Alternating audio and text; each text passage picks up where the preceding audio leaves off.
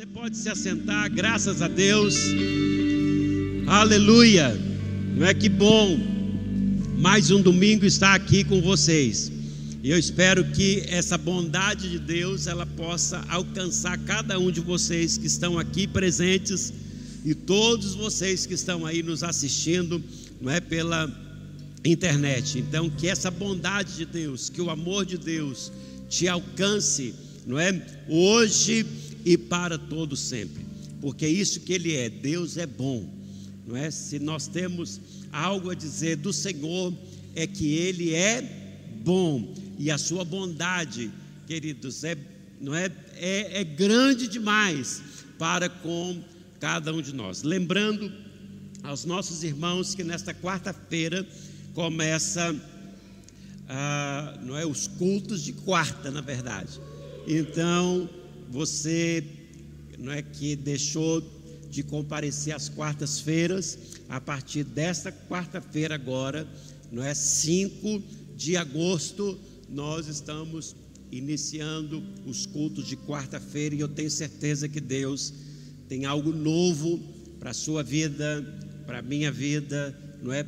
Para a, a igreja e para este momento que nós estamos vivendo, porque na verdade, queridos, ah, desde a pandemia até agora, tudo tem sido que um momento novo, não é?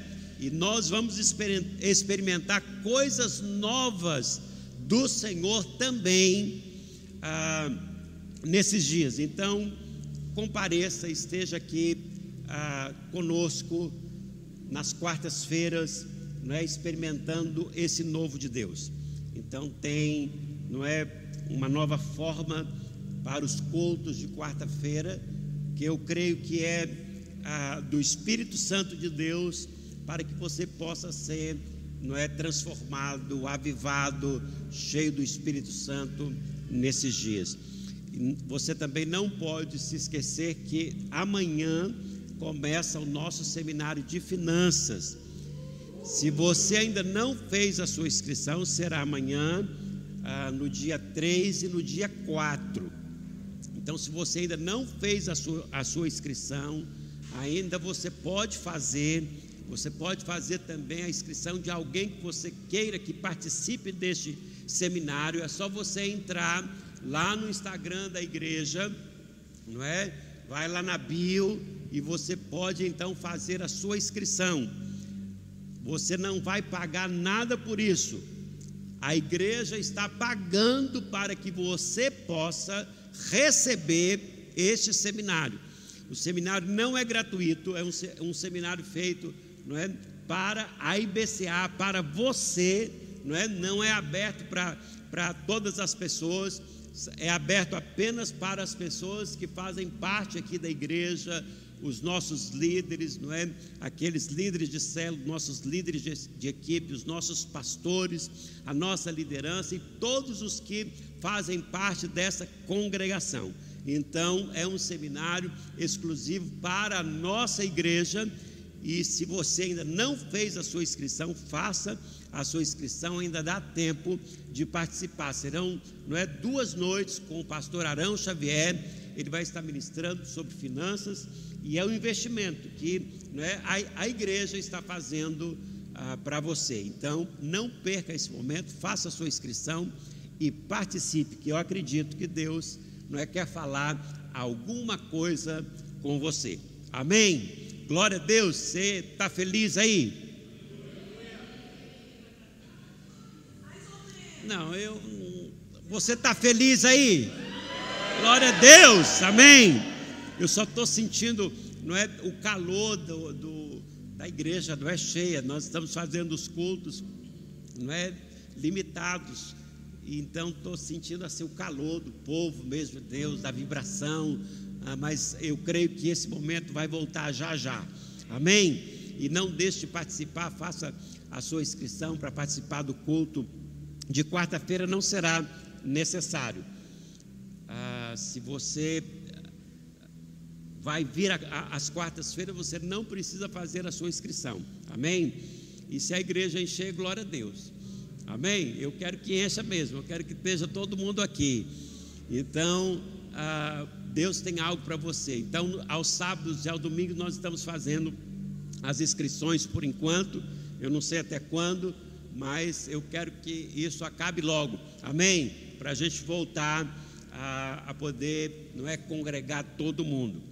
Glória a Deus. Mas você que está nos assistindo, você que está nos acompanhando de casa, esteja aí firme, esteja participando, não é orando por nós, não é e ah, presenciando, vivendo esse momento que nós ah, estamos vivendo aqui, não é presencialmente. Eu espero que essa o favor de Deus, a graça do Senhor te alcance neste momento. Amém, queridos. Então, você não esqueça que amanhã, segunda e terça, nosso seminário de finanças e quarta-feira nós estaremos iniciando os cultos de quarta-feira. Amém?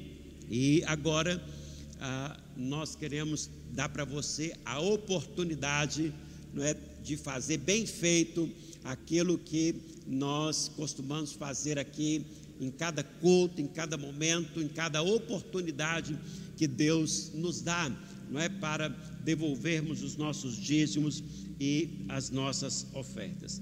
Eu sempre digo que ah, a gente tem, pelo menos, eu sei que tem ah, muitos motivos, muitas razões para que nós possamos contribuir na casa do Senhor. São muitas, amém? Para sermos dizimistas fiéis, ofertantes fiéis, contribuintes não é, nesta obra. E eu creio com todo o meu coração, queridos, que Deus quer usar o seu povo, mas a única maneira de Deus usar você é quando você escuta, não é, a voz de Deus neste momento. E eu tenho aqui ah, cinco razões pelas quais nós devemos contribuir. Eu já falei isso aqui na igreja, eu ensino sobre isso. E nós temos, não é, cinco motivos ou cinco razões. A primeira dela é quando você oferta, quando você devolve o seu dízimo, é uma maneira de você honrar ao Senhor. Amém? Provérbios 3, a partir ali do verso 6 ou 9, eu acredito, diz que nós devemos honrar ao Senhor com toda a nossa fazenda ou com todo o nosso tipo de renda. E a Bíblia diz que existe a bênção, não é? De um celeiro cheio e de um transbordar. E eu estava pensando a, a respeito disso, queridos, e o que, que a Bíblia não é, nos ensina a respeito a, das nossas ofertas, das nossas contribuições, não é, a, dos dízimos, é que quando você dá, você também recebe. Não sou eu que digo isso, é a palavra de Deus, é o Senhor quem diz, não é? Que a sua medida vai voltar para você, não é? Ah, com a medida que você semeia. Se semeia em abundância, então vai voltar para você também em abundância. É o que a Bíblia diz, não sou eu que estou dizendo. Então, quando você participa, não é, honrando ao Senhor com as suas ofertas, não é, com os seus dízimos, você está honrando a Deus e eu creio que Deus está protegendo, Deus está guardando, não é, a, a sua vida, guardando os seus negócios, guardando as suas a, finanças, não é? Guardando o, o seu local de trabalho. Ah, pastor, eu contribuí com a oferta e com o dízimo, mas a, a porta do emprego fechou e perdi o emprego. Glória a Deus por isso. Glória a Deus por isso. Já pensou nisso? Tem pessoas que no momento ficam tristes, ficam desesperadas porque perderam o emprego, mas aquele que serve a Deus, aquele que está acostumado a plantar, aqueles que têm uma medida para com o Senhor, para com a sua obra, não é? Ah, para com o seu reino, esteja certo de uma coisa: se esta porta se fechou, uma porta maior ainda vai abrir sobre a sua vida. É nesse, não é? É com esse, com esse olhar, queridos, que todo cristão precisa ver a sua vida financeira. Quando uma porta se fecha, Deus abre o quê? Uma maior ainda. Se o seu salário era bom, o Senhor quer lhe abençoar com um salário me melhor ainda. Por isso que exige de cada cristão, queridos, o seu olhar pela fé você precisa o que ver, você precisa contemplar aquilo que Deus está fazendo, por quê? Porque você é, é um fiel, é um semeador, você semeou no reino de Deus e a semente que você semeou, queridos, a Bíblia diz que ela vai trazer uma multiplicação. Por isso que lá em Gálatas, no capítulo 6, no verso 7, diz que de Deus não se zomba. Aquilo que o homem plantar, ele vai colher. Aquilo que ele semear, queridos, vai ter uma colheita, ele vai colher de volta. Agora, se você não tem, não é, esse esse olhar da fé para ver Deus agindo nesta área financeira, então, queridos, entra a dúvida, entra o medo, entra a murmuração, não é? Você fala coisas que não deveriam falar, e isto não fica bem diante de Deus, e eu creio que não é? Deus não se agrada ah, dessas coisas. Uma um outro motivo pelo qual devemos contribuir é obediência à palavra do Senhor. Eu contribuo porque eu sou o quê? Obediente. Aquilo que Deus falou para me fazer, eu quero fazer. Não é assim? Aquilo que Deus falou para mim fazer, e por que, que Ele falou para você fazer? Por que, que Deus deixou escrito na Sua palavra que nós precisamos fazer essas coisas? Eu sempre ah, assim pergunto: será que Deus precisa, queridos, dos nossos recursos? Muito pelo contrário, somos nós que precisamos dos recursos de Deus, porque na verdade tudo vem dele. Então muitas vezes a gente acha que Deus que precisa do nosso recurso, não sou eu que preciso do recurso de Deus, é, é, é, ah, sou eu que preciso do recurso de Deus e não Deus que precisa do meu recurso. Então sempre eu preciso entender assim, Senhor, sou eu que preciso, e porque eu preciso, então eu vou semear. Eu vou semear porque o Senhor fala isso na Sua palavra. Então, em obediência à Sua palavra, não em obediência a, ao pastor, não a, em obediência à pastora, não em obediência ao líder de célula, mas em obediência ao que? A Deus, a palavra dele. E é por isso que eu semeio, é por isso que eu oferto, é por isso que eu contribuo. Então, Queridos, te, temos muitos motivos, não é? Pelos quais devemos contribuir, honra, não é? Obediência, outra, gratidão. Gratidão. Seja grato a Deus, agradeça a Deus. A Bíblia diz, não é? Que as coisas que acontecem conosco elas vêm, não é? Porque tem a permissão de Deus, então agradeça ao Senhor. Às vezes uma pessoa fica doente e ela reclama com Deus porque está doente. Às vezes ela perde um bem, ela reclama com Deus porque perdeu o bem. Como eu disse, ela perdeu o emprego, reclama com Deus. Agradeça a Deus, porque se Deus permitiu isso na sua vida, queridos, Ele vai trazer através não é, dessas circunstâncias que não são muitas vezes favoráveis, não é, diante dos nossos olhos no momento, mas depois, queridos, isso será o que grande bênção. Então agradeça a Deus. Agradeça a Deus porque você pode contribuir. Agradeça a Deus porque você é fiel nos seus dízimos e nas suas ofertas. Agradeça a Deus em todos os momentos. Amém. Então, você honra a Deus, você obedece a Deus, você tem gratidão a Deus, não é? Ah, por poder contribuir. Outra razão, a lei, não é? Da colheita e da semeadura. Eu planto e eu colho, é o que a Bíblia diz. Então, se eu quero colher, eu preciso o que, gente? Plantar.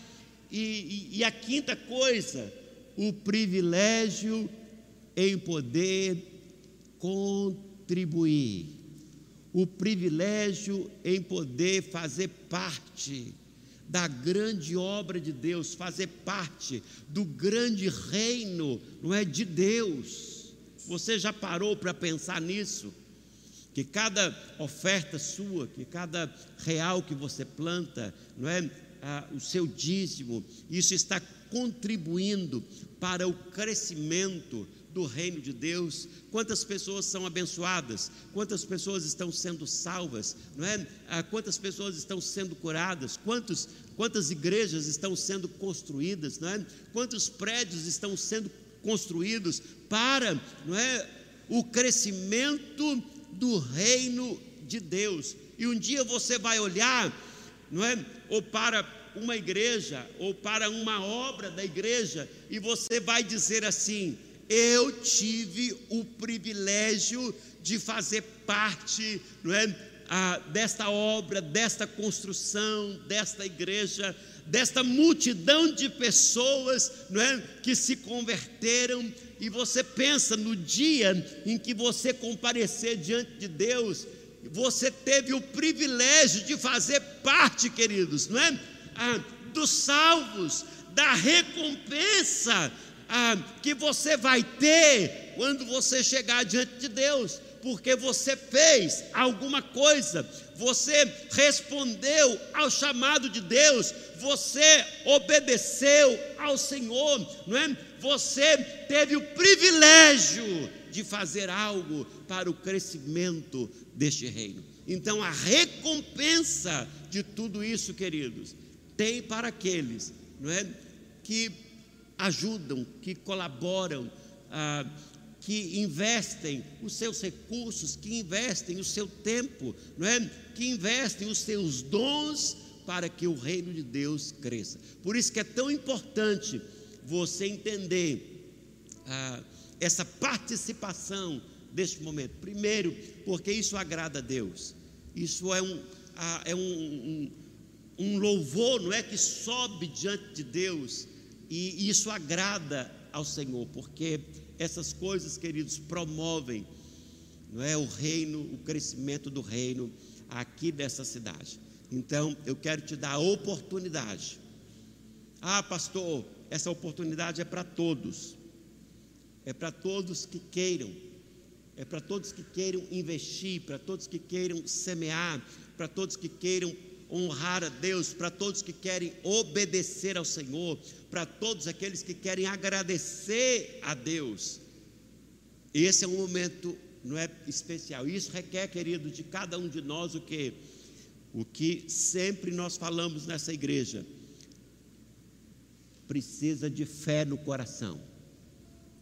Porque sem fé é impossível agradar a Deus. Ser um contribuinte, ser um ofertante, ser um dizimista fiel requer de você o que? Fé. Porque são nas horas boas, são nos momentos difíceis, são nos momentos normais da vida que nós sempre, não é? Com a nossa fé em Cristo e na Sua palavra, nós temos a alegria de participar. Amém, queridos? Então precisa de uma ação que é de fé. E às vezes você olha o orçamento do dia a dia e diz: Meu Deus, como é que eu posso não é, devolver o meu dízimo? Como é que eu posso dar a minha oferta? Meu Deus, eu não vou dar conta. Mas requer de você o que? Fé. Requer de você crer na bondade de Deus. Não foi o que nós cantamos? Que Deus é bom? Então, se Ele é bom, como eu disse, Deus está olhando para cada um de nós, Deus se importa conosco, Ele se importa com o seu bem-estar, Ele quer lhe abençoar, Ele quer lhe prosperar, mas requer de você o que? Um passo de fé. Requer de você olhar, não é, com os seus olhos da fé. Senhor, hoje eu estou apertado, mas eu sei que o Senhor tem abundância, não é? O Senhor tem provisão para minha vida, para minha família, para os meus filhos, para mim pagar as minhas contas. Eu creio, você tem que ter um olhar de fé. Porque se você ler Hebreus 11, queridos, você vai se deparar ali com um, um grande número de de homens de Deus que viveram pela fé. E ele diz que pela fé eles apagaram o que? A força do fogo. Outro dia eu estava vendo na, na internet ah, um, um, irmão e ele, e ele clamava a Deus, ele clamava a Deus porque o caminhão dele estava pegando fogo. E ele gritava: Meu Deus, meu Deus, me socorre. Não é o caminhão pegando fogo. De repente começou a chover e a chuva apagou o fogo do caminhão. Então Deus nos socorre na hora, queridos, desses momentos difíceis. Agora, quando vem a prova, quando vem, não é, essas circunstâncias que parece que você não dá conta, você precisa andar pela fé. Amém? Porque quem não anda pela fé afunda como Pedro começou a afundar quando tirou os olhos de Jesus e focou o quê? Os olhos no vento, na onda que estava alta, e ele diz: Eu não vou dar conta. Quando ele diz: Eu não vou dar conta, ele começou a afundar. Mas Jesus estava ali perto, segurou na mão de Pedro e Pedro voltou com Jesus e eles entraram no barco voltaram andando sobre as águas. Então é assim que Jesus faz. Então creia não é? Nós estamos nesse ambiente de fé, nós estamos aqui ouvindo essa palavra de Deus, e isso é para que trazer fé ao seu coração, de maneira que você possa entender que é Deus que faz as coisas, queridos. Amém? Então, vamos ficar de pé, vamos orar. E se você nessa noite entendeu, não é? Essa, essas razões pelas quais nós ofertamos, que você pegue a sua oferta aí na mão. Você que está em casa, nós temos aí a nossa plataforma ah, sementebca.com ou .org na verdade, e você pode entrar lá no Instagram ou está passando aí na sua ah, na tela agora, ali não está, mas está passando aqui. Você pode fazer um depósito, uma transferência bancária, não é? Usar ali a PagSeguro, fique à vontade, não é? Se você crê, se você quer ah, ter o exercício da fé, então esse é o momento em que você pode, não é, contribuir, você pode ofertar ao Senhor. Feche os teus olhos, vamos orar, Pai, no nome de Jesus. Eu creio na tua palavra, eu creio que tu és um Deus bom, eu creio que o Senhor é aquele que ah, nos dá os recursos, meu Deus, para podermos estar investindo ah, no seu reino, na sua obra. E neste momento, meu Deus, nós não queremos segurar os recursos nas nossas mãos. Essa semente é para ser semeada. E que cada cristão, que cada, ah, meu Deus, servo desta igreja, que cada contribuinte, meu Deus, aqui desta congregação possa, meu Deus, ser fiel nas suas ofertas, nos seus dízimos e que nós possamos, meu Deus, fazer uma grande obra para o Senhor ah, nessa cidade. Então, continue, meu Deus, derramando e abençoando sobre o seu povo, sobre a sua igreja, de maneira que esta igreja prospere de maneira, ah, meu Deus, ah, poderosa. Ah, e aqueles que estão nos ouvindo também de casa, que o Senhor estenda as mãos sobre eles e que eles cresçam, meu Deus, em todas as áreas, Senhor, financeiras, profissionais, e que essa igreja, meu Deus, tenha toda a provisão que ela precise para fazer, meu Deus, a tua obra, o teu reino crescer em São Luís. Então, muito obrigado, meu Deus, por todos aqueles que têm sido fiéis e eu oro para que a bênção do Senhor esteja sobre cada um deles em nome de Jesus. Amém. Você pode sair do seu lugar, pode trazer aqui à frente, em o nome de Jesus.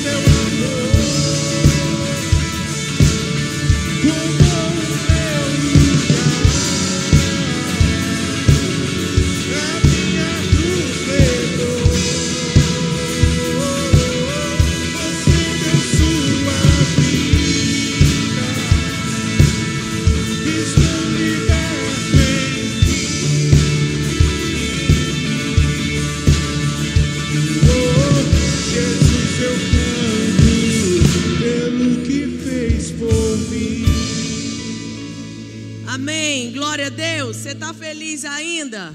Então dê uma grande salva de palmas ao Senhor. Amém. Nós estamos felizes por estarmos aqui essa noite. E eu quero que a gente ore mais uma vez. E eu quero compartilhar uma palavra com você hoje, que é uma palavra para mim, é para você. Eu quero falar sobre a tragédia chamada pecado, que é algo que traz tanto dano para a nossa vida e que verdadeiramente nós precisamos ser vigilantes. Amém? Tem a gente um ano de igreja, dez anos de igreja, vinte anos de igreja. Essa mensagem é uma mensagem sempre atual. Amém? Então, quero pedir para você fechar os seus olhos. Pai, no nome de Jesus, obrigada, Deus, pela tua palavra que nos aponta o destino, que nos transforma, que nos exorta, que nos consola, que nos corrige. E Deus, eu peço que o Senhor hoje possa nos alimentar, possa alimentar o meu coração, o coração do meu esposo, dos meus filhos, dessa igreja preciosa, de cada um dos pastores, líderes de célula, líderes de equipe, supervisores e que nós possamos hoje, Senhor, receber uma porção do céu para as nossas vidas. Pai, no nome de Jesus, que os teus anjos estejam acampados nesse lugar, que os teus anjos possam estar agora nesse lugar com as espadas desembainhadas, pelejando, Pai, a nossa guerra, batalhando, Senhor, para que nós possamos sair desse lugar hoje com uma medida, Pai, que vai transformar toda a nossa existência, porque é a medida da tua palavra. Eu apresento cada um dos nossos corações. A tua palavra falou que o semeador saiu a semear. E daquelas quatro terras, daqueles quatro diferentes tipos de terra que receberam a semente, só uma teve a, a mentalidade certa, humilde. Deus e frutificou a cem por um. As outras três foram reprovadas, Senhor, por atitudes, por falsas crenças. E nessa tarde, eu peço que o Senhor possa confrontar confrontar a nossa religiosidade que nos endurece, que nos enrijece, que nos arrouba dessa intimidade com o Senhor. Confrontar, Senhor, as nossas trevas, confrontar as nossas fraquezas e iniquidades, para que nós possamos, Pai, permanecer nessa intimidade, nessa comunhão com o Senhor, que é o maior tesouro que nós podemos ter. Em nome de Jesus. Amém? Então, deixa eu te falar: o maior tesouro que você tem é o seu relacionamento com o Espírito Santo de Deus. O seu maior tesouro não é fazer parte de uma igreja, não é carregar um título de evangélico, crente, mas o maior tesouro que eu e você temos é o nosso relacionamento íntimo, sabe, fresco, vivo, vigoroso com o nosso Deus. Foi para isso que ele nos chamou. E hoje eu quero falar dessa tragédia chamada pecado, para vacinar os nossos corações, tanto dos que estão aqui como aqueles que estão nos assistindo em casa. E o primeiro texto que eu quero ler nessa noite, falar com você, está no livro de Salmos 139. Porque eu quero falar um pouco sobre o que Deus pensou ao nosso respeito quando Ele nos formou. A Bíblia fala que o Senhor odeia o pecado. E Deus odeia o pecado não é porque Deus é um moralista, é, não é porque Deus é alguém que fica lá com uma- um bloquinho de nota anotando os seus erros. Deus odeia o pecado, porque o pecado ele vai roubar de nós o potencial de demonstrarmos a natureza de Deus, de demonstrarmos essa nova criatura criada a partir de Cristo Jesus. E é por isso que Deus odeia o pecado. Deus odeia o pecado porque ele impede que nós possamos manifestar a natureza de sermos sal e luz nessa terra. Amém? E Salmo 139, verso 14 diz assim: Graças te dou, visto que de modo assombrosamente maravilhoso me formaste. Então, olha só, Deus nos formou de uma maneira assombrosamente maravilhosa.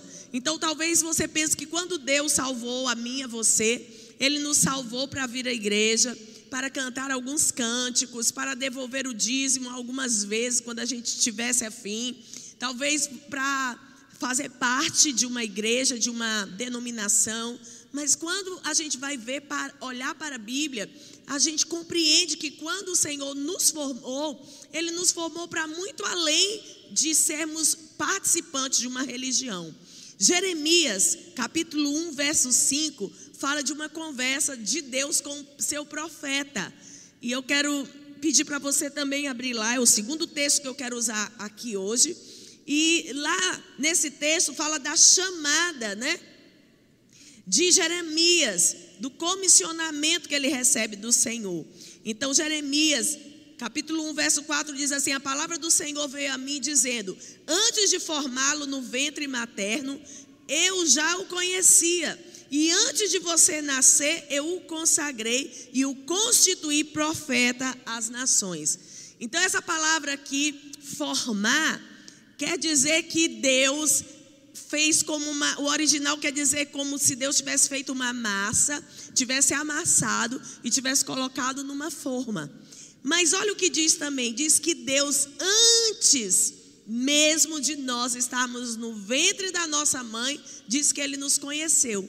E eu acho isso muito incrível, porque eu penso sempre na minha existência a partir do ventre da minha mãe. Mas a Bíblia afirma que antes de eu estar lá no ventre da minha mãe, Deus já me conhecia. E aí ele prossegue e diz assim: que ele nos formou, e essa palavra formar é isso que eu te falei, e diz assim: que ele me conheceu.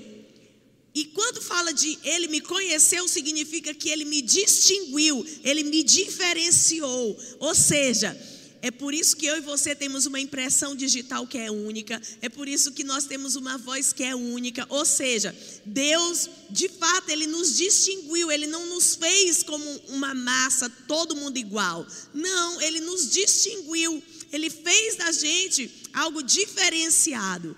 E aí ele continua e fala assim: E eu consagrei você. Quando fala que ele consagrou, quer dizer que ele me separou. Ele deu para minha vida um destino santo, separado. Uau, eu fico imaginando essas coisas, eu fico muito, muito encorajada, porque eu penso assim: eu não estou aqui nessa terra. Quantas pessoas querem saber o sentido da vida, né? Então, quando a gente lê o único versículo da Bíblia, a gente já é suprido de tanta informação. A gente já tem tantas dúvidas elucidadas. A gente sabe que veio para essa terra o quê? Para um propósito. Que Deus, antes dele pensar no propósito, ele pensou em alguém para cumprir aquele propósito. E ele pensou em mim e você. E por isso que o pecado é uma tragédia, porque o pecado vai fazer com que a sua existência seja uma existência comum. E Deus não criou você para uma existência comum. Ele chamou você para fazer algo, sabe, que é diferenciado, algo que é único. Ele distinguiu você. Ele fez você alguém diferente para um destino e um propósito.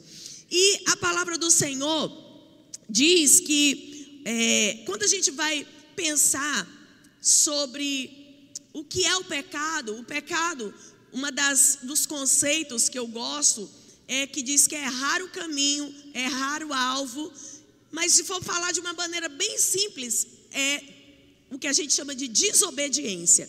Então, deixa eu te dizer, a Bíblia fala, eu acho, eu, deixa eu ver se eu anotei esse versículo aqui, mas é em Gálatas. Ok, depois eu, eu vou tentar lembrar onde ele está, mas se não for, você procura em casa. Mas diz assim que Deus, ele nos tirou do, entre, do império das trevas e ele nos transportou para o reino do Filho do seu amor. Ou seja, o que, que isso quer dizer? Que nós estávamos debaixo de uma jurisdição. E Deus foi lá e nos resgatou. A Bíblia diz que Ele nos libertou. Quando a Bíblia usa essa linguagem, diz que nós estávamos presos. Então nós éramos escravos do pecado. Mas aí a Bíblia diz que Ele nos libertou, Ele nos tirou. Mas Ele não apenas fez isso, Ele nos colocou agora debaixo de um reino. E o reino de Deus é um reino que tem princípios. Então eu e você precisamos ter o que uma disponibilidade de seguir princípios, de seguir ordenanças, porque lembra, algumas pessoas me chamam de pastora, mas eu não sou pastora da vida delas, coisíssima nenhuma, é um apelido que elas colocaram em mim. Ok, não tem problema. Eu vou ser para você o que você escolher. Não sou eu que vou escolher o que eu vou ser para você. Se você escolher ter um pastor na sua vida, ok. Mas você pode simplesmente chamar alguém de pastor e ele não ser um pastor para a sua vida. Ok, também você pode chamar Deus de Senhor, mas às vezes é só um apelido que você colocou em Deus. Porque se ele não é o Senhor de fato, se ele não rege a sua vida, se você toma as principais decisões da sua vida sem consultá-lo, então ele não é o seu Senhor, é apenas um apelido que você colocou nele. Quem está entendendo?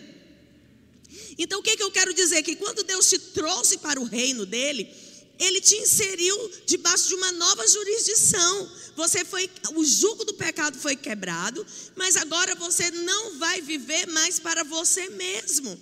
Você uma das histórias que eu acho mais linda na Bíblia é o escravo de orelha furada.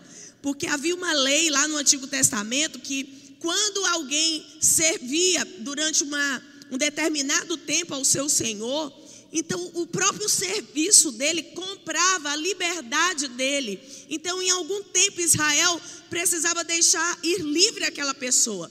Mas aí, a regra era a seguinte: se aquele escravo amasse o seu senhor, se aquele escravo quisesse permanecer ali como servo, ele ia passar por uma, uma, um ritual que era público. Ele seria levado à praça pública e o seu senhor então furava a sua orelha. E aquela orelha furada significava dizer que ok, o meu Senhor me libertou, mas eu o amo tanto que eu não quero ir. A porta está aberta, mas eu quero ficar. E é esse tipo de relacionamento que Deus nos chama. Então, quando Deus nos transportou desse reino das trevas e no, nos trouxe para o seu reino, Ele está querendo dizer assim: olha, você pode viver a vida que você quiser.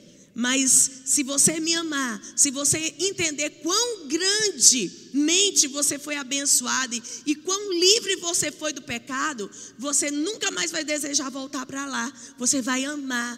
Embora você não vai poder fazer tudo o que você quer, mas você vai ter um tipo de liberdade que você jamais experimentou antes. Porque quando a gente é verdadeiramente livre, a gente não faz o que a gente quer, mas a gente faz aquilo que a gente deve fazer. Quem está entendendo?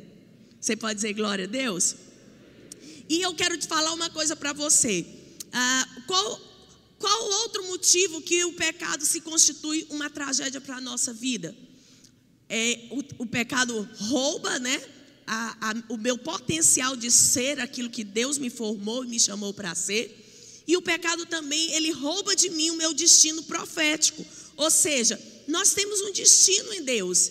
Nós temos profecias ao nosso respeito. Quem já recebeu profecia aqui da parte de Deus?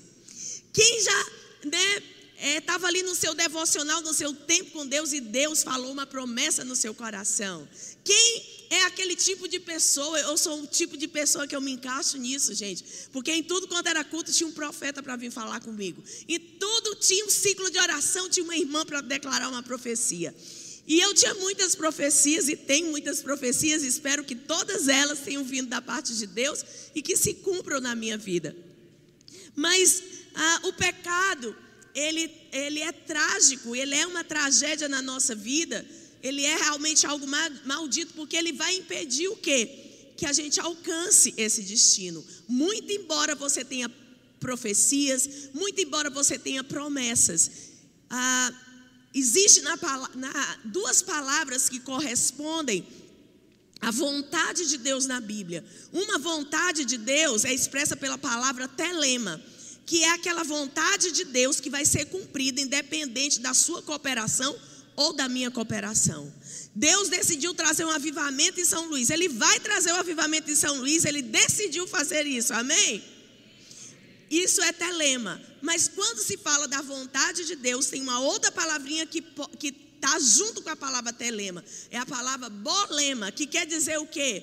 Que existe uma vontade de Deus que será manifesta mediante a minha cooperação. Ou seja, se Deus quer trazer um avivamento aqui na Ilha São Luís através de você, então você precisa cooperar com isso, porque ele vai cumprir o desígnio dele. A questão é: eu vou fazer parte disso ou eu não vou? Quem está entendendo? Então a Bíblia é recheada de pessoas, de exemplo de pessoas que receberam profecias, de pessoas que foram ungidas, mas que perderam o seu destino. E eu poderia dizer muitos exemplos, Judas é um exemplo clássico de, disso, né? Porque a Bíblia fala lá em Atos que tome outro o seu lugar. Ou seja, ele era um dos doze, ele era um dos discípulos, mas ele tomou o caminho errado, ele errou o alvo, ele escolheu a desobediência. E a Bíblia diz então: tome o outro o seu lugar.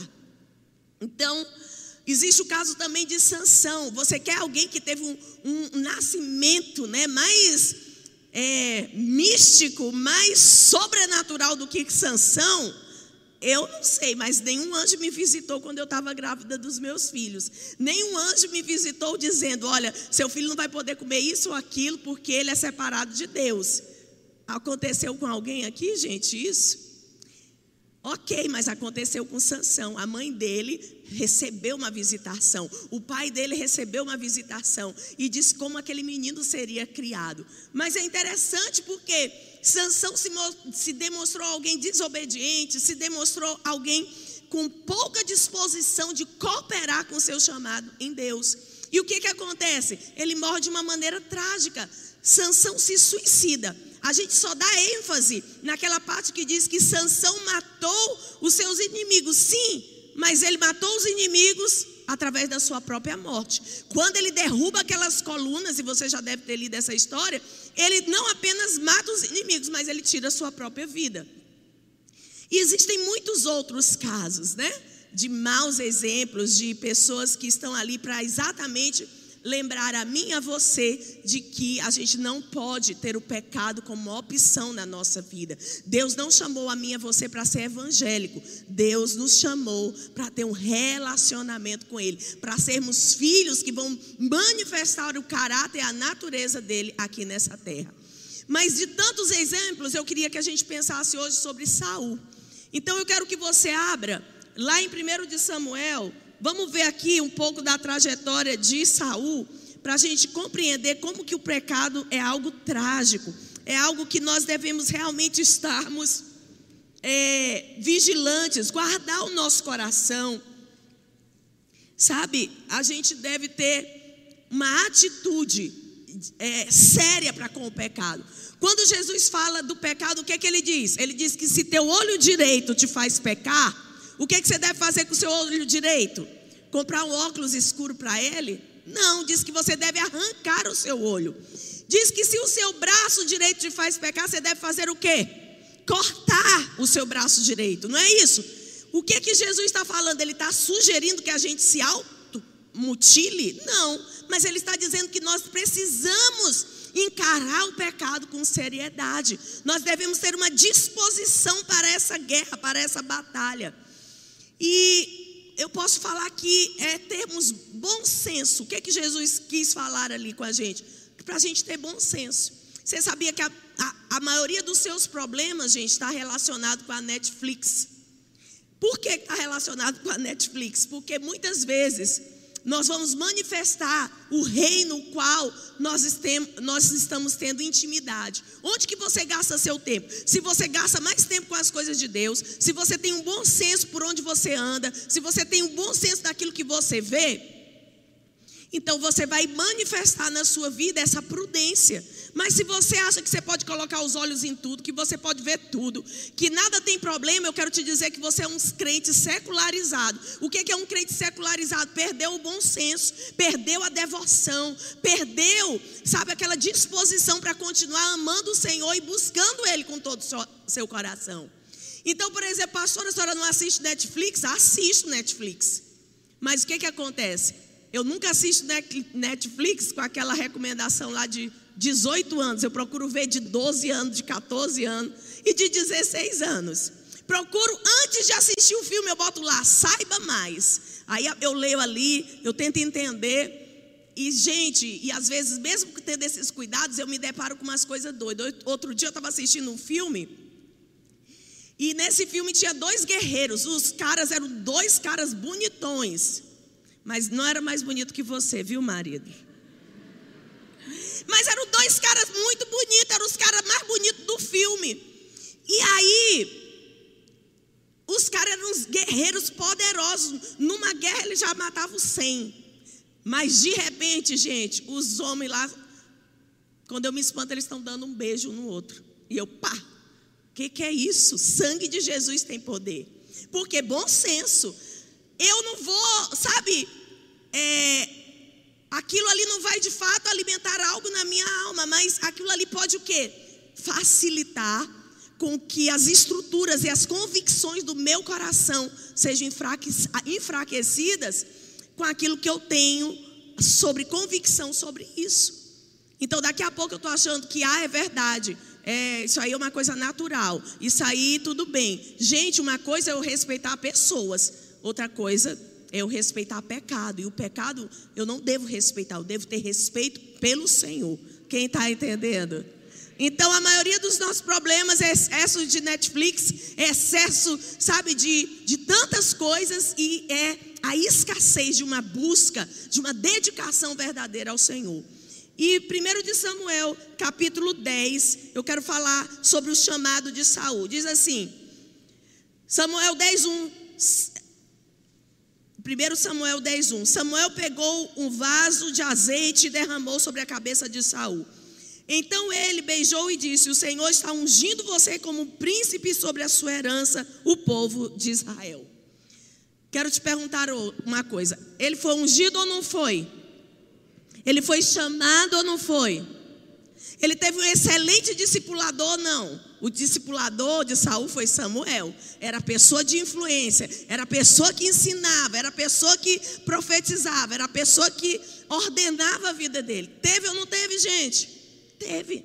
Teve um líder compromissado sobre a vida dele? Teve. Teve unção e óleo fresco? Teve. Teve a profecia? Teve. Teve o chamado de Deus? Teve. Mas eu quero que você vá comigo agora, lá no, no capítulo 13 de 1 Samuel ainda. Eu quero ler isso aqui com você. Que é para vacinar o meu coração e o seu coração essa noite, da gente compreender o quão a gente deve estar, sabe, compromissado a ter uma vida de buscar o Senhor, a não gastar o nosso tempo com aquilo que não nos edifica. Ok, você quer assistir Netflix, você quer passar algum tempo na rede social, mas sabe, você precisa aprender a ter bom senso. Você precisa aprender, sabe, a colocar limites para resguardar o quê? Aquilo que é o seu maior tesouro. E o seu maior tesouro não é ser evangélico. O seu maior tesouro não é ser membro de uma igreja. O seu maior tesouro não é estar aqui na plataforma. O seu maior tesouro é ter um relacionamento íntimo e genuíno com o Pai. Podem nos tirar tudo, irmãos. Pode tirar tudo da gente. Mas sabe, o que, que a gente não pode perder? O nosso relacionamento com o Pai. E quando a gente se compromete, quando a gente não tem essa disposição de cooperar com o Senhor nesse processo de santificação, é a primeira coisa que nós vamos perder. Amém?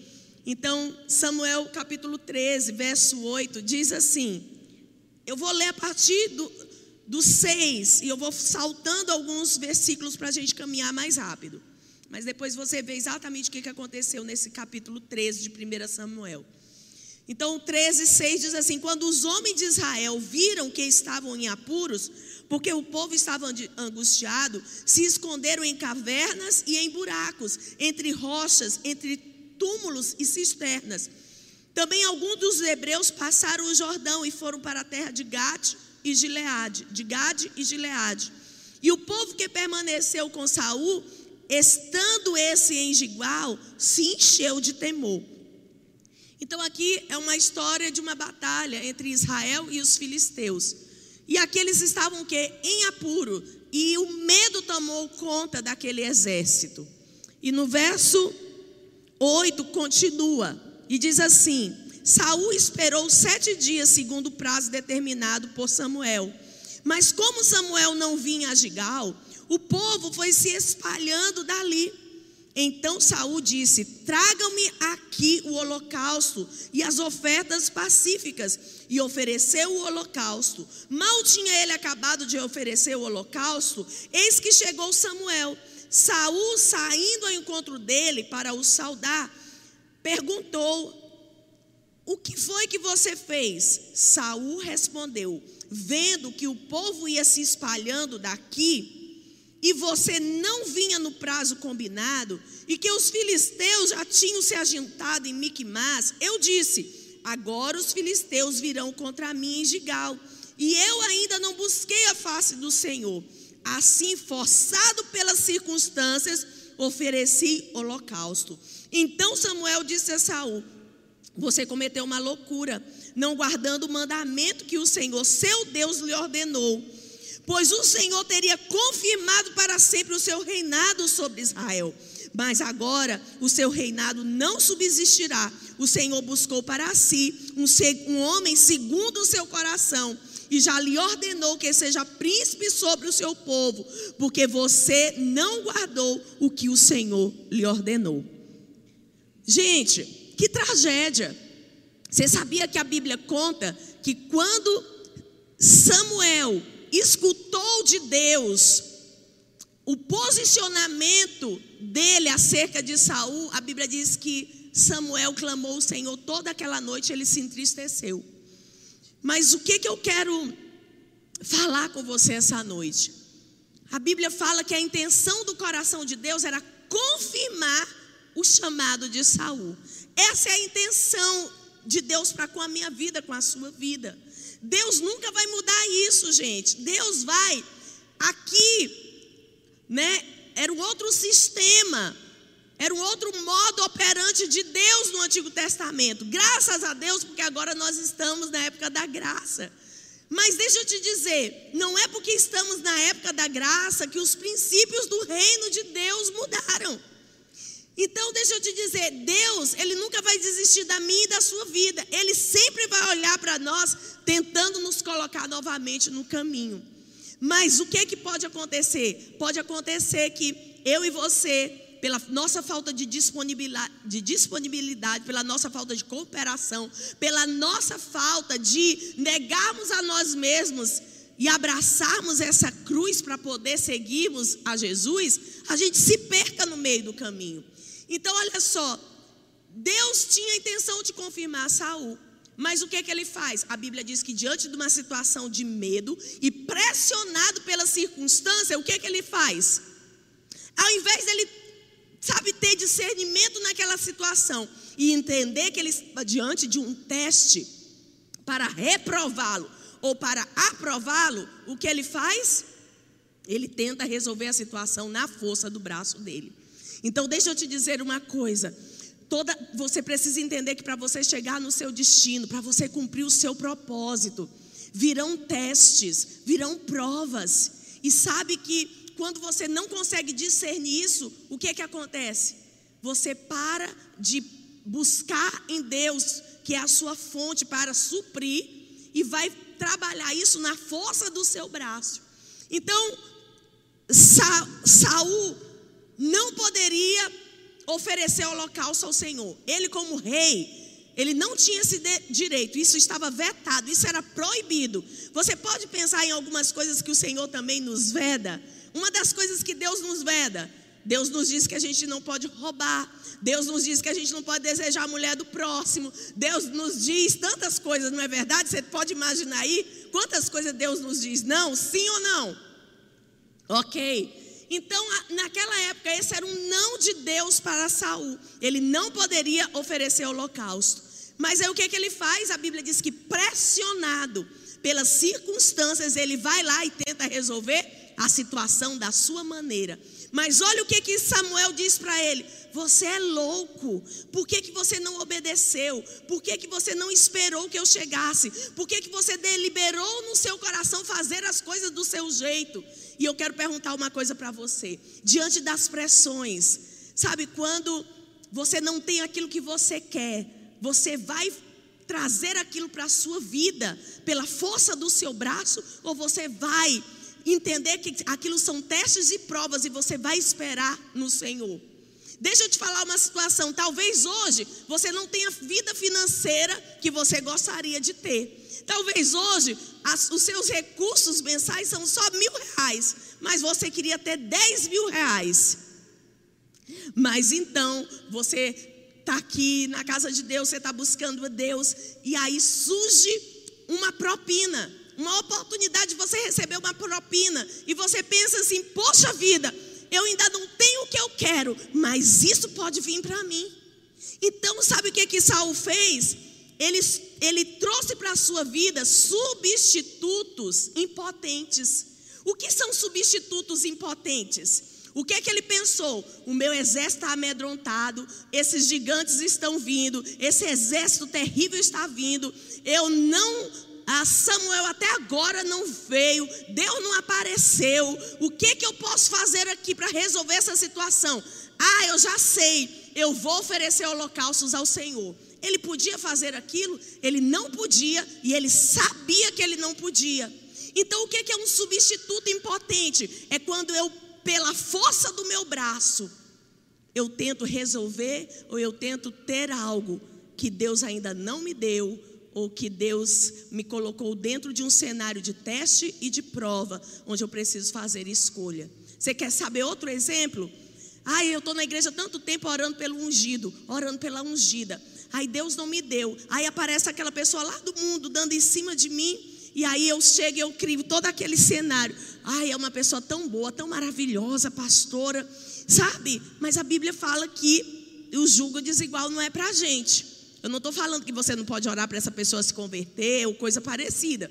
Mas eu estou falando que antes, sabe, de você fazer o caminho que precisa ser feito, aí você pensa assim: já que eu não posso ter o casamento que eu quero, na hora que eu quero, então eu faço as coisas acontecerem do meu jeito. Já que Deus não me deu o marido que eu quero, eu, eu vou ficar com esse aqui mesmo.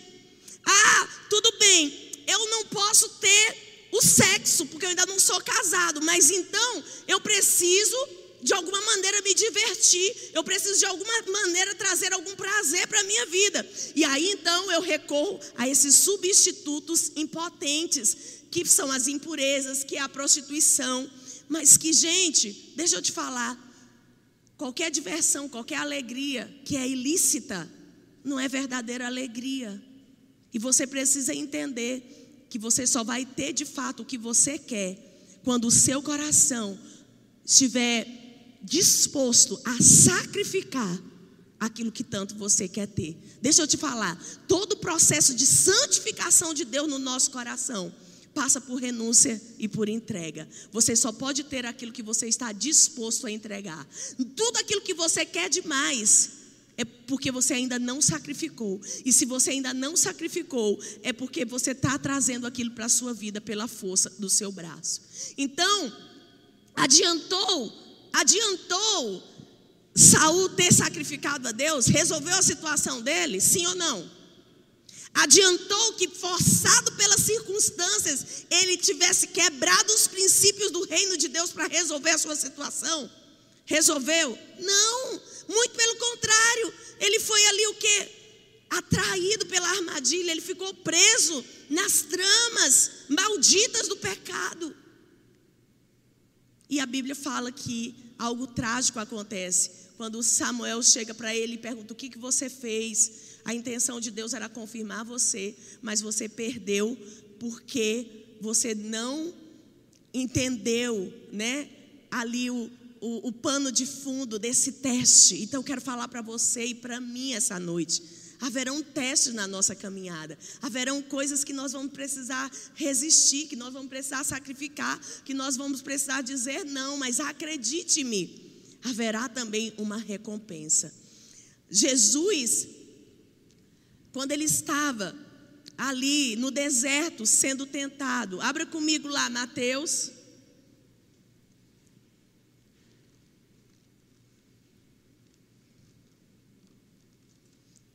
Mateus capítulo 4, verso 1. Diz assim: A seguir, Jesus foi levado pelo Espírito ao deserto para ser tentado pelo diabo. E depois de jejuar 40 dias e 40 noites, teve fome. Então o tentador, aproximando-se, disse a Jesus: Se você é o filho de Deus, mande que essas pedras se transformem em pães. Jesus, porém, respondeu: Está escrito: o ser humano não viverá só de pão, mas de toda palavra que procede da boca de Deus. Então o diabo levou Jesus à cidade santa, colocou-a sobre o pináculo do templo e disse: Se você é o filho de Deus, jogue-se daqui, porque está escrito: aos seus anjos ele dará ordens ao seu respeito. E eles sustentarão nas suas mãos para que você não tropece em alguma pedra. Jesus respondeu: Também está escrito: Não ponha à prova o Senhor seu Deus. O diabo ainda levou Jesus a um monte muito alto, mostrou-lhe todos os reinos do mundo e a glória deles, e disse: Tudo isso lhe darei se prostrado você me adorar. Então Jesus lhe ordenou: Vá embora, Satanás, porque está escrito: Adore o Senhor seu Deus e preste culto somente a Ele. Com isso, o diabo deixou Jesus, e eis que vieram os anjos e o serviram. É interessante porque, quando a gente vai pensar nesse texto, será que você consegue pensar comigo que os anjos sempre estavam lá? Que os anjos sempre estavam ali esperando essa hora onde eles poderiam servir Jesus? Assim eu imagino nessa situação. Mas Jesus precisou passar, né, por aqueles testes. E o que eu acho tão maravilhoso nisso que o pano de fundo disso era Satanás querendo oferecer para Jesus o que já era dele. Mas querendo oferecer da maneira errada, no tempo errado. E basicamente, quando Jesus vai resistindo a todas essas tentações, você sabe o que, é que Jesus está falando para o diabo? Diabo, eu estou resistindo você, eu estou dizendo não, porque daqui a três anos nós vamos ter um encontro, não nesse monte, mas em outro monte. E lá naquele monte você vai ver o Pai me dando, e você vai ver eu recebendo o que de fato é meu por direito mas não através das suas mãos. O pecado é você trazer aquilo na sua vida pelas mãos erradas, na hora errada e do jeito errado. Então os anjos não podem vir e te servirem. A bênção de Deus, a recompensa de Deus por você ter sido fiel, nunca alcança. Por quê? Porque você está sempre tomando mão de substitutos impotentes. Ou seja, você está sempre resolvendo as coisas pela força do seu braço e comprometendo o seu destino. Mas Jesus disse: não, não e não. Em outras palavras, ele falou: daqui a três anos eu vou encontrar você de novo. E você vai me ver tendo tudo o que é meu da maneira certa. Satanás quis dizer para Jesus: não tome o caminho da cruz, não tome o caminho mais difícil. E ele disse para mim e para você: não tome o caminho da renúncia. Não tome o caminho de dizer não. Não tome o caminho de negar a si mesmo. Porque o que eu posso dar para você, eu posso dar agora. Eu posso dar sexo para você agora. Eu posso dar um prazer para você agora. Eu posso dar uma propina para você agora. Mas nunca esqueça que quando você recebe das mãos dele, você está comprometendo o seu destino. Porque apesar de Jesus ser manso, apesar de Jesus ser amoroso, ele é veludo, mas ele é aço, ele é firme. Jesus não é esse Jesus caricaturado, às vezes até com uma cara afeminada, que às vezes colocam de um Jesus num filme, de um Jesus fraco, que parece mais um rei dos magos. Jesus não é isso. Ele é manso, humilde de coração, amoroso, misericordioso, mas firme. Ele é o Deus Todo-Poderoso. Ele é aquele cujo governo, cujo domínio é eterno. Ele é onisciente, onipresente. Tem onisciência. É o Deus Todo-Poderoso. E ele reina. E o seu domínio não terá fim. E quando nós aceitamos, sabe, dessas maneiras as quais o diabo nos aborda, a gente perde a recompensa. Paulo, abra comigo em Gálatas, Gálatas capítulo 5, 24.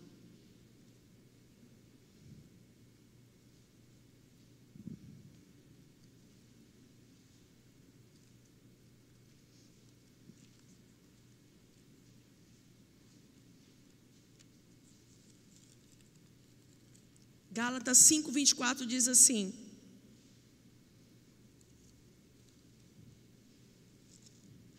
Eu acho que eu anotei errado, né? Mas se você puder me ajudar, vê onde está. Os que são de Cristo crucificaram a carne. Hã?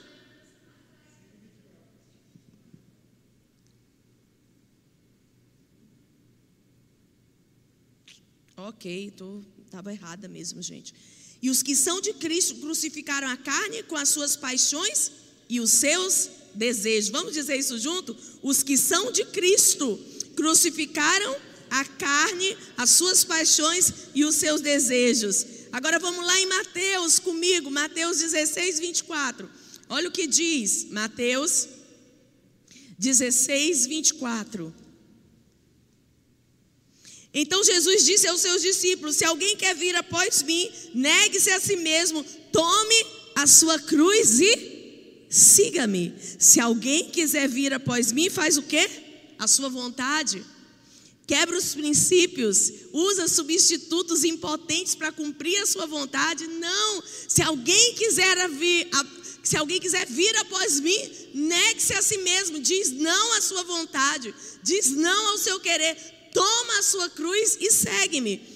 E ainda eu quero ler Gálatas 2,19.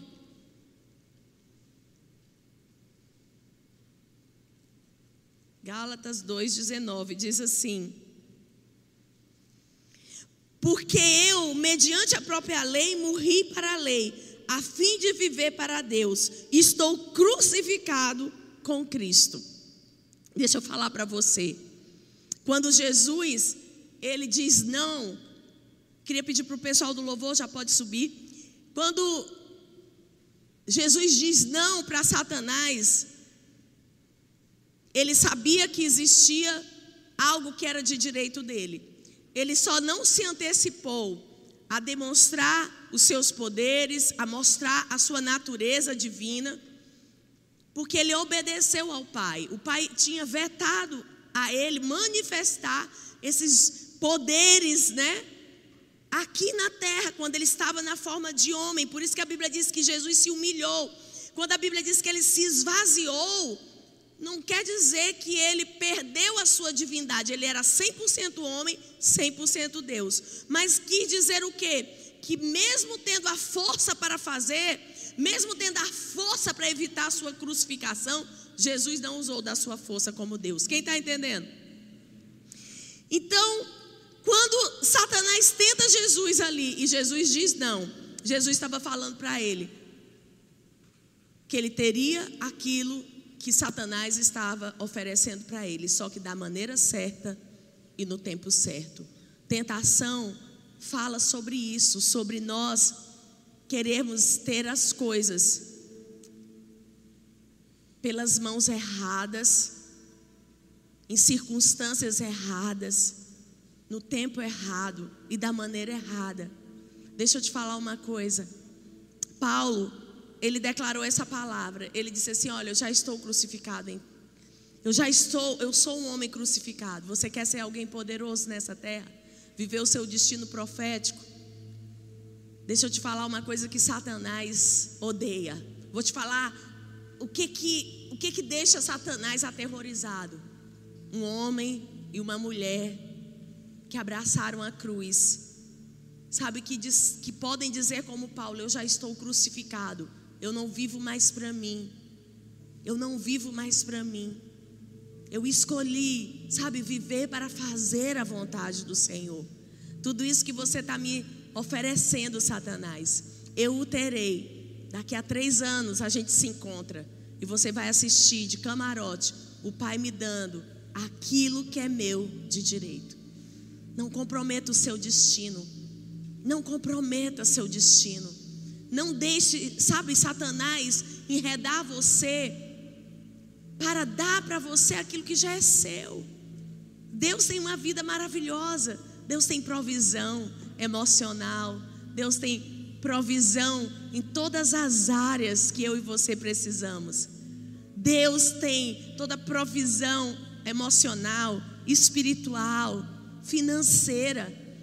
Mas haverão o que? Processos, provas e testes. Porque Deus ele quer liberar, sabe, essas coisas sobre a nossa vida. Ele quer te dar uma medida maior dele mesmo, ele quer te dar uma medida maior de autoridade, uma medida maior de provisão.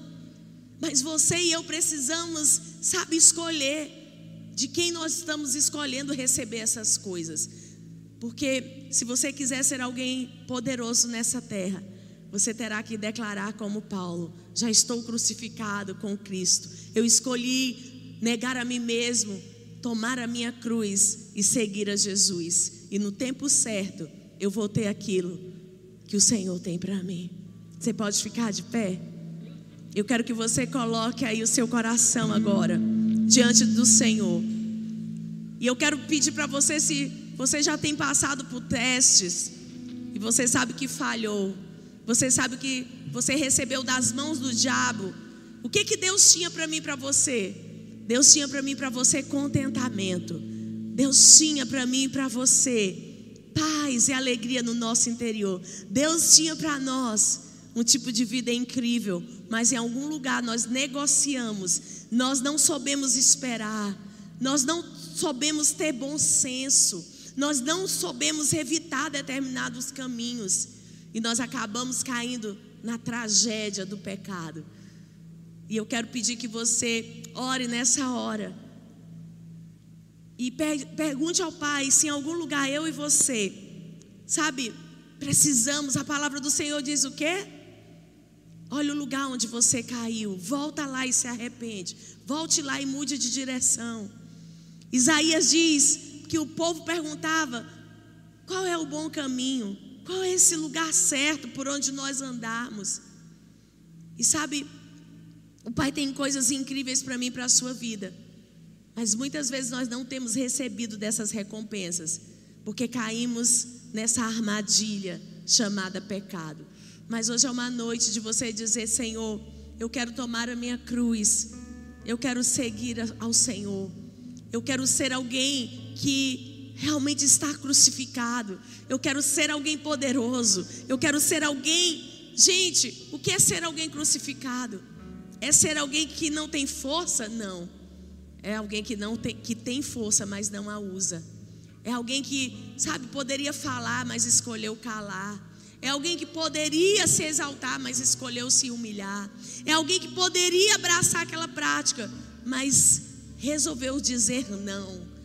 Resolveu dizer para Deus: se eu não puder ter do teu jeito, eu não terei de nenhum outro. Se eu não puder ter da tua mão, eu não vou ter da mão de Satanás. Se eu não puder ter, sabe, essa vida, é, esse romance, esse casamento que eu tanto quero, se o Senhor não puder me dar das mãos do diabo, eu não vou querer nem das minhas próprias mãos. Se eu não puder ter um estilo de vida mais confortável, uma medida maior de recurso, se eu não tiver da tua mão, de outras mãos, através da desonestidade ou de qualquer outra forma, eu não terei. Sabe, tudo aquilo que o diabo está te oferecendo, Deus tem para dar para você. da maneira certa, mas você e eu precisamos passar pelos testes, precisamos receber o selo da aprovação, precisamos ser alguém como Paulo e declarar, sabe, que estamos mortos para a nossa carne, para nossas paixões e para as nossas concupiscências. Pai, no nome de Jesus eu oro nessa hora, que o Senhor possa trazer luz, que o Senhor possa trazer luz, luz para o nosso coração luz para o nosso coração. Que essa noite seja noite de concerto. Que essa noite seja noite de concerto aqui e seja noite de concerto para quem está nos assistindo. Senhor, batiza a tua igreja num temor. Batiza a tua igreja no temor. Batiza o nosso coração no temor. Eu não quero ser apenas evangélico. Eu não quero ser alguém sabe, que faz parte de uma denominação, mas eu quero ser alguém que ama o Senhor, eu quero ser alguém que te respeita, eu quero ser alguém que nega a si mesmo para poder seguir-te, eu quero ser alguém como Paulo, eu quero declarar: eu já estou crucificado, eu quero ser alguém que, sabe, escolheu isso, Senhor, eu quero ser alguém que quando pronunciar a palavra Senhor,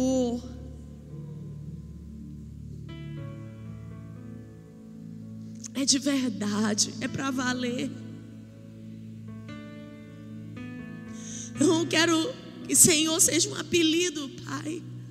Eu não quero ser um Senhor, eu não quero que o Senhor seja Senhor na minha vida durante do, as duas horas de culto, onde eu canto para Ti, onde eu levanto as minhas mãos, mas eu quero que a palavra Senhor para mim seja por toda a minha vida, que eu possa dizer: Eu estou aqui ao teu dispor.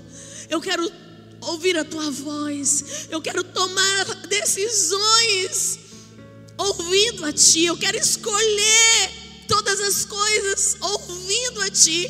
Eu quero sentar aos teus pés e dizer o que o Senhor manda. Manda e eu te obedeço. Pede-me e eu farei o que tu me pedes. Ordena-me e eu terei alegria em te obedecer. Dá-nos um coração assim, dá-nos um coração assim. Dá-nos um coração quebrantado, dá-nos um coração obediente, dá-nos um coração que é totalmente teu. Dá-nos um coração que está disposto a seguir-te.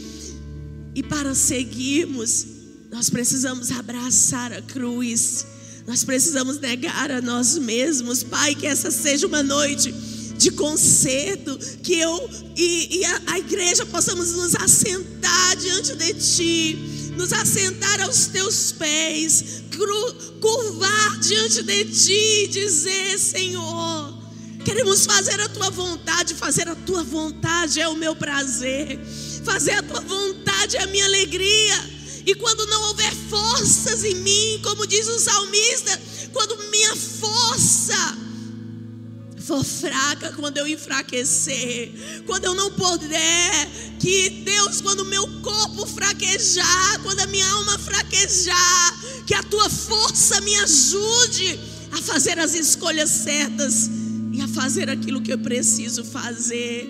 Tu és o Rei, Tu és o Rei. A Ti nós consagramos os nossos dias, a nossa casa, a nossa família. Tu reina absoluto, Senhor. Tudo que temos é Teu, tudo que temos é Teu, tudo que temos é Teu. Queremos dizer isso para Ti, com todas as consequências envolvidas nisso que estamos te declarando. Abrimos, Pai, o nosso coração, os nossos filhos são teu, a nossa casa é tua, a nossa vida é tua. Tudo que temos é teu, te entronizamos muito além de palavras. Livra-nos, livra-nos, livra-nos de sermos o povo que louva o Senhor com a boca, mas o coração está disposto, está distante de ti. Queremos ser um coração cujo louvor vem, sabe, de lábios que professam o teu nome. Queremos ser esse tipo de povo. Perdoa as nossas iniquidades, perdoa as nossas falhas, Senhor. E ajuda-nos, ajuda-nos, ajuda-nos a ser um povo que manifesta, manifesta a natureza do Senhor. Ajuda-nos, Senhor, a manifestar essa nova criatura criada a partir de Cristo Jesus. Que o mundo veja que essa nova criatura que não foi criada a partir das boas obras da religião, que não foi criada a partir das boas obras da religiosidade, mas foi criada pelo poder sobrenatural do Espírito Santo sobre todo aquele que creu em Cristo Jesus, e por causa disso nós nascemos de novo. E como a tua palavra diz, nós somos nova criatura, nos ensina nos dê a graça de manifestar a natureza dessa nova criatura ao mundo. Essa nova criatura que, quando poderia falar, se calou por amor a ti. Que quando tinha força, não a usou por amor a ti. Que quando poderia ter provido alegria, satisfação e prazer pelo seu próprio braço. Bastava ter ser um clique na internet ou qualquer coisa parecida. Escolheu negar a carne, crucificar a carne, as suas paixões e concupiscências e dizer sim a Ti. Ajuda-nos, ajuda-nos, ajuda-nos a sermos igreja vencedora, a manifestarmos essa natureza. Deixa eu falar uma coisa para você aqui. A nova natureza implantada em mim, você é párea para o pecado é párea para enfrentar as circunstâncias. O poder que habita dentro de mim e de você é poderoso para enfrentar qualquer força externa, qualquer pressão externa, qualquer situação, qualquer circunstância que venha contra nós. O que está em você é maior, igreja. O que está em você e em mim é maior. Você tem condição de vencer. Você tem condição de virar o jogo. Ele te fez mais que vencedor. Não há nada, não há nada que poderá te resistir. Não há nada que você não possa mudar. Não há nada que não possa ser, sabe, conquistado. O problema é que nós não queremos abraçar os princípios, nós queremos os resultados. Nós queremos a cura. Nós queremos o favor. Nós queremos a vitória, mas temos muita pouca disposição para bolema. O que, que é isso? É a vontade de Deus que exige a sua cooperação com Ele. Tem algo que Deus deseja fazer e Ele vai fazer. Agora tem algo que Ele deseja fazer em mim e através de mim. E eu tenho que me dispor. Quem está entendendo? Feche seu coração. Adore a Ele. Amém? Vamos cantar essa canção antes de você ir.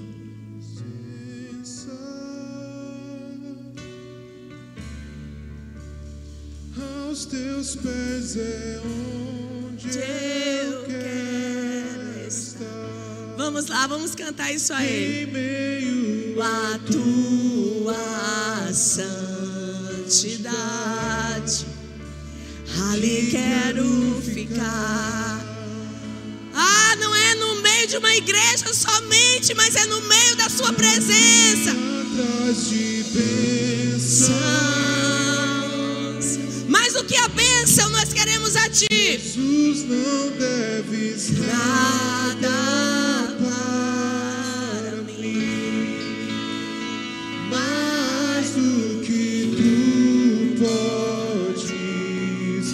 podes fazer.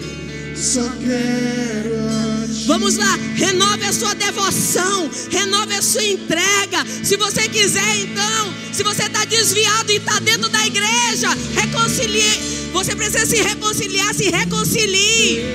Diferente, lamento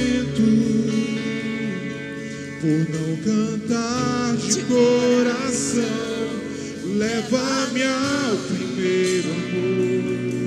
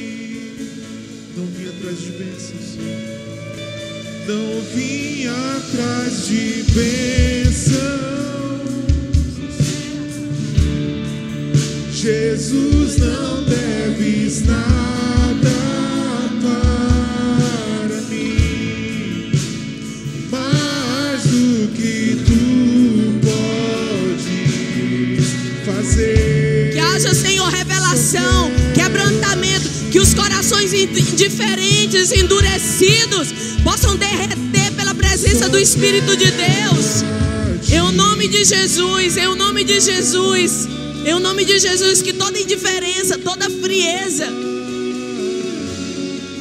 seja tirada, Senhor, do nosso coração pelo poder do Teu Espírito, Senhor. E nada mais, e nada mais,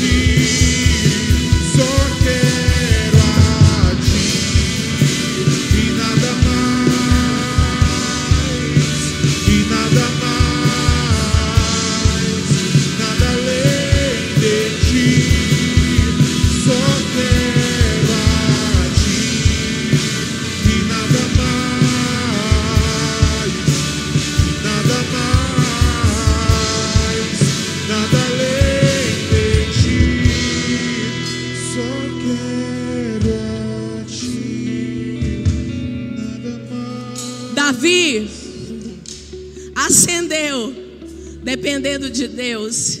Saul caiu, porque agiu na força do seu próprio braço. Todas as vezes que nós provemos, trazemos provisão de alguma forma, todas as vezes que nós saciamos a nossa fome, a nossa sede, por prazer, por alegria, por contentamento, por provisão, pela força do nosso próprio braço, isso resulta para nós em improdutividade, em falta de frutificação. E isso nos prende. Então, a minha oração é que nesse, nessa semana você seja crente, que você seja crente dos sete dias da semana, Que você hoje tome a decisão de parar de ser o crente no domingo, o crente no culto de domingo à noite. Mas que você passe a ser o crente de todos os dias, de todos os dias. Que você possa separar um tempo para buscar o Senhor, sabe, para trazer consertos, tomar estratégia. Se você tem alguma área que você está precisando romper, avançar, peça para o Senhor estratégias essa semana, estratégias para vencer, estratégia para, sabe, crucificar a sua vontade, força para dizer não muitas vezes. E que seu coração possa crescer em devoção, que seu coração possa crescer em fidelidade, que o meu e o seu coração possa avançar, amém? Para fazer e para vivermos a vontade dEle. Ainda quero perguntar se tem alguém aqui que gostaria de entregar a sua vida ao Senhor, se tem alguém que está aí no nosso chat. Manda um alô para a gente se você está assistindo o culto e quer entregar a sua vida ao Senhor. A gente tem uma equipe que está aí no chat também, que pode entrar em contato com você, pode fazer uma oração. Mas se tem alguém que nos visita hoje, que essa mensagem tocou a sua vida e que você, sabe, entende que até hoje você tem vivido da sua maneira, da sua forma mas a partir de hoje, você quer render o seu coração. Você quer falar como o apóstolo Paulo: já estou crucificado com Cristo, já não vivo mais eu, mas Cristo vive em mim. Se você é alguém que está aqui no nosso meio, a gente quer te conhecer, quer te dar um abraço. Tem alguém, alguém que nos visita? Amém. Então, quero te abençoar. Sabe, que você possa ter uma semana aí cheia da presença de Deus. Que você pode, possa passar pelos testes, passar pelas provas, sendo fiel e que você possa dizer: Satanás, eu digo não para você, e daqui a algum tempo nós teremos um novo encontro e você vai me ver recebendo tudo que você está me oferecendo das mãos do meu Deus. Você pode aplaudir? Pode aplaudir? Aleluia! Só quero